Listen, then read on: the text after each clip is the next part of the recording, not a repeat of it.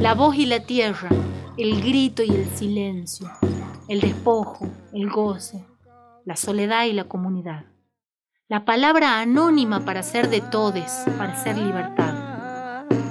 Y ellas, ellas que inventan, que recuerdan, comparten y dejan volar. En ellas la copla, que viva y eterna viva nueva. Copla Viva, un podcast cantado con caja, una producción del Centro Cultural Kirchner. Provincia de Tucumán, Yungas. Mullido colchón de verde. Para llegar el paisaje, la inmensidad de los cerros señala, acompaña mientras ostenta un frondoso camino. El único horizonte es el cielo. Lo que abraza, lo que envuelve, lo que sostiene es el fértil y húmedo suelo. El camino deja atrás a las nubes que descansan apoyadas sobre el cerro. El infiernillo, portal mágico que nos abre hacia el valle de Yocavil con su paisaje agreste de ocres y arena. Amaicha del Valle, tierra del cardón, tierra del canto. Amaicha del Valle, templo de la voz, del encuentro. La memoria en la piel, en los rasgos y en los nombres que sostienen lo que se ha dicho. Jerónima, Máxima, Anselma, Justa, Lasteña, Kika, Melchora. Suenan presentes, suenan cantando en la voz de Doña Felisa, de Doña Paulita, de Doña Celia.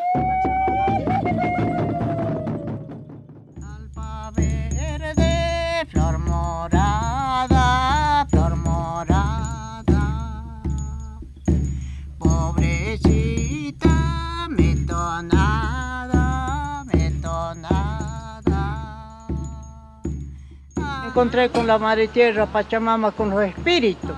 Y yo converso con ella, porque yo la he visto. Y por eso le hago la copla así, porque ella me dijo, cuando corte su alfa, échale el agua dos días y ya está otra vez el alfa así. Y era así. Por eso le canto yo.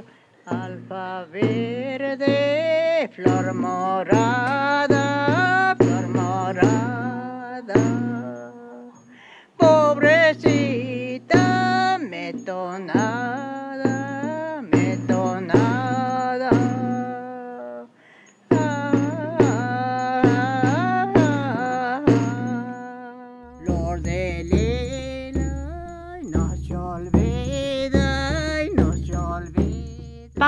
Paula Evangelina Suárez, nacida en Catamarca. De niña por cantorcita le decían la estrellita de Laguna Blanca. Fue después la estrella, una coplera siempre bien conocida.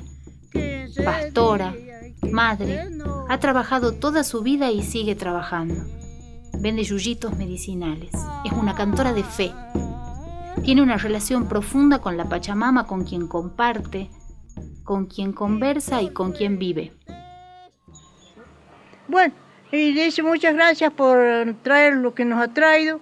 Y si necesita los frutos nuestros, lleven. Ah, cuando había un paso no había ni una vicuña, no había ni un yandú, no había ni un, ni un quirquincho, nada.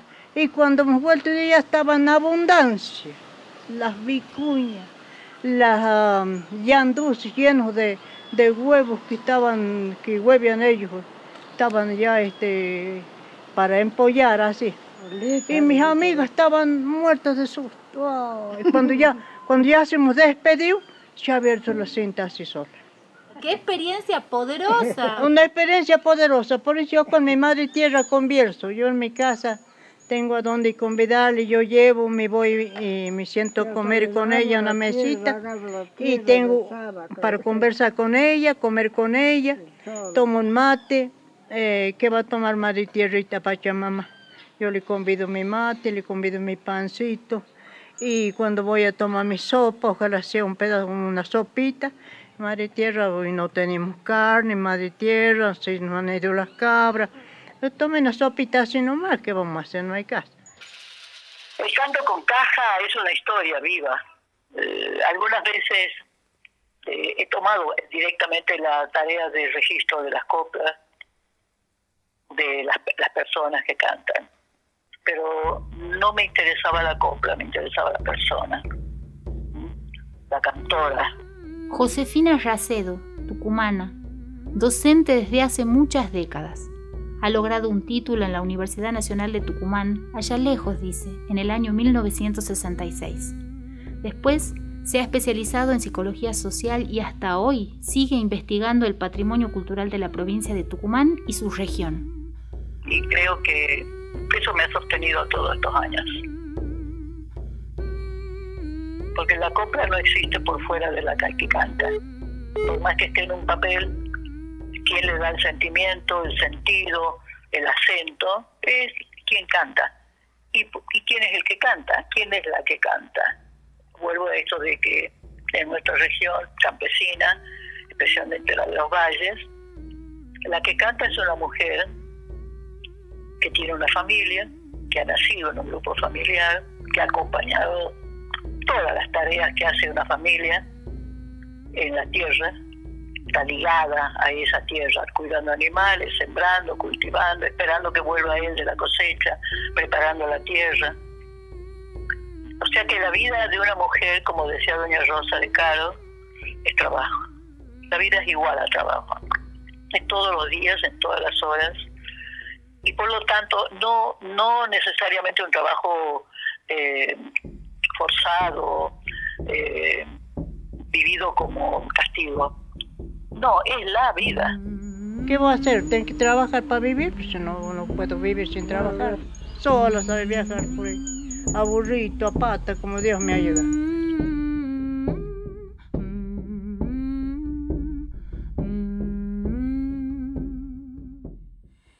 Ella eh, vivía de su trabajo, tenía una pequeña huertita que armó ahí, que tenía lo mínimo, tenía un ojito de agua que con balde sabía sacar de, esa, de ese ojito de agua para consumo, para regar las plantas. Y actualmente está la casita, la recuperamos, digamos, porque estaba caída ya. Este, es un lugar mágico, la verdad. El corral fue un em, emblemático porque yo recuerdo cuando era niña, eh, nos sabían llevar a las señaladas. Íbamos a caballo o caminando y en las señaladas ella se juntaba con doña Kika, con doña Kika Ávalo, con doña Jerónima. Ellas fueron las contemporáneas de esa época. Y era muy lindo verlas porque ellas eh, iban al corral y se ponían a cantar y cantaban horas y horas y horas, homenajeando a la tierra, que después este, eh, iban señalando los cabritos, iban tirando las orejitas, pidiendo multiplicar el ganado, y eran horas de canto. Jorgelina Pastrana nació en Amaicha del Valle, Tucumán, el 25 de febrero de 1973. Es bisnieta de Justa Pastrana, nieta de Daría Pastrana e hija de Olga Victoria Pastrana. Soy hija de madre soltera, dice. Como notarán, mi abuela, mi bisabuela también lo fueron. Así ella las recuerda. Mi abuelita vivía eh, a 5 kilómetros de acá, se llamaba el Santo Viejo. Ella era una madre soltera de muchos hijos. Eh, y la verdad es que ahí tenía cabras que ella este, tenía al partir, como que había otras personas que le daban a cuidar las cabras a ella. Y además tenía sus cabritas, ella llegó a tener 500 cabras aproximadamente en, lo mejor, digamos, en el esplendor de ese lugar. Tenía un telar muy hechizo, bajo de unos algarrobos, hecho con ramas de algarrobo, a donde ella hacía sus telas tejidas en telar, que vendía en en algunos puestos de artesanía, este, o sea que ella vivía de la cría de sus animalitos, que eran cabras, eh, de lo que podía tejer, y también ella hacía comida. En las fiestas de la Pachamama, ella fue una de las primeras que puso los ranchos para venta de comida, que le llamamos las pascanas.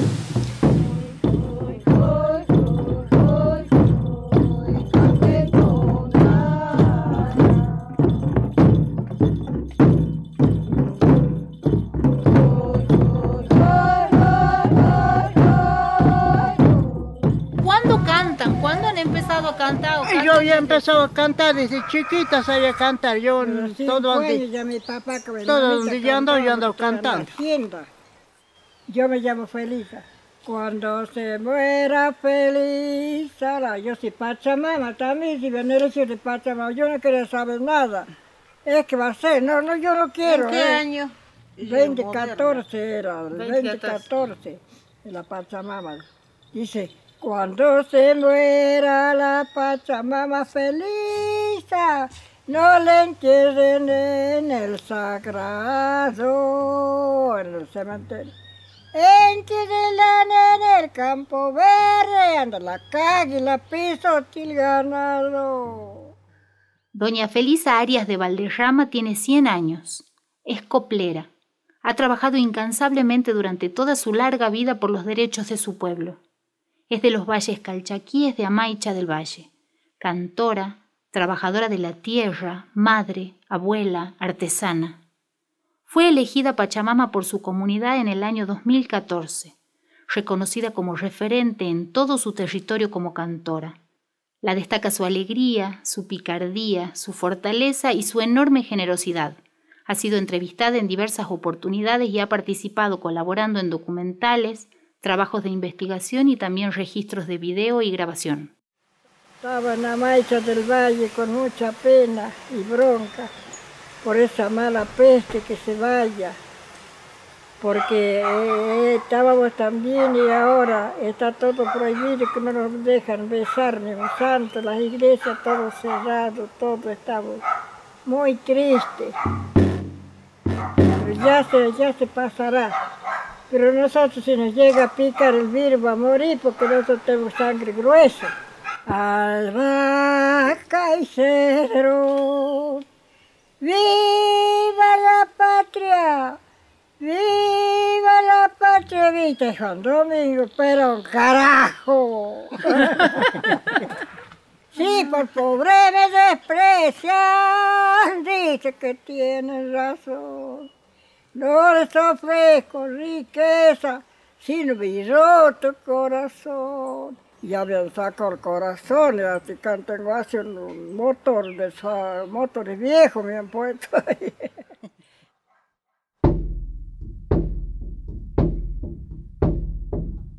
Pa'l año, ¿cómo andaremos?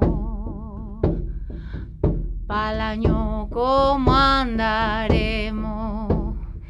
Estaremos juntas, si estaremos juntos, ya nos separaremos, o ya nos separaremos. En nuestra región, el canto con caja, particularmente la mujer cantando con caja, es una mm, existencia de mucho, mucho tiempo. No, no es algo que se aprende en, algún, en alguna situación sistemática, sino que se va incorporando junto con aprender a lavar la ropa, a cuidar las ovejas. Creo que la pregunta es ¿por qué la mujer es la que canta con caja? Bueno, a mí, eh, vale la pena que uno la piense de vuelta, ¿no? No es porque tenemos linda voz, como dice la cantora, no es por tener buena voz que canto, ¿no es cierto? Sino para sacar las penas del corazón. Hoy el 90% son mujeres las que cantan. Está asociado al rol de la mujer en nuestra zona. Los roles. El ser mujer con tantos roles. Pero no sé si es solamente privativo de la mujer. La mujer ha sabido acomodar eh, estas penas o estas ideas, estos sentimientos a, a su nivel como mujer.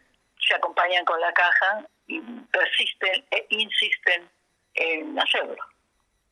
Creo que para nosotros, mm, en la región, es algo bastante lógico, no es algo raro, no es algo exótico, sino al revés, forma parte de la vida diaria.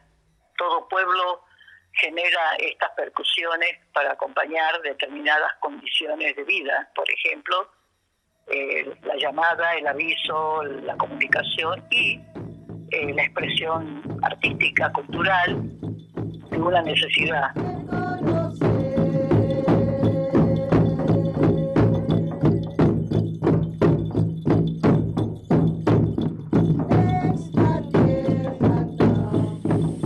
Cerca tenía una lomada muy hermosa, así como arcillosa, donde ella sabía cantar. Yo me acuerdo cuando era chica, este, porque ella se subía a media loma y de ahí mm, miraba su cabra. O sea, eh, ahí estaba y a veces cantaba o con la caja o simplemente con su voz. Y a veces yo recuerdo que eran eh, cosas alegres, ¿no? este, cantos alegres y a veces, a veces tristes. O sea, seguramente ha, ha sido por su estado de ánimo, pienso. Entonces, este, bueno, el eco de eso que rebota en la montaña eh, es lo que todavía lo tengo presente. Muchas veces el mundo en el que, en el que vivimos con Spotify y, YouTube y ese acceso a, cotidiano, a la tecnología, como la tecnología como medio de comunicación y como medio de escucha, eh, lee sobre el canto con caja una parte que es solo como la musical, ¿no? Como una, el canto con percusión, por ejemplo, no es como una lectura que es súper parcial.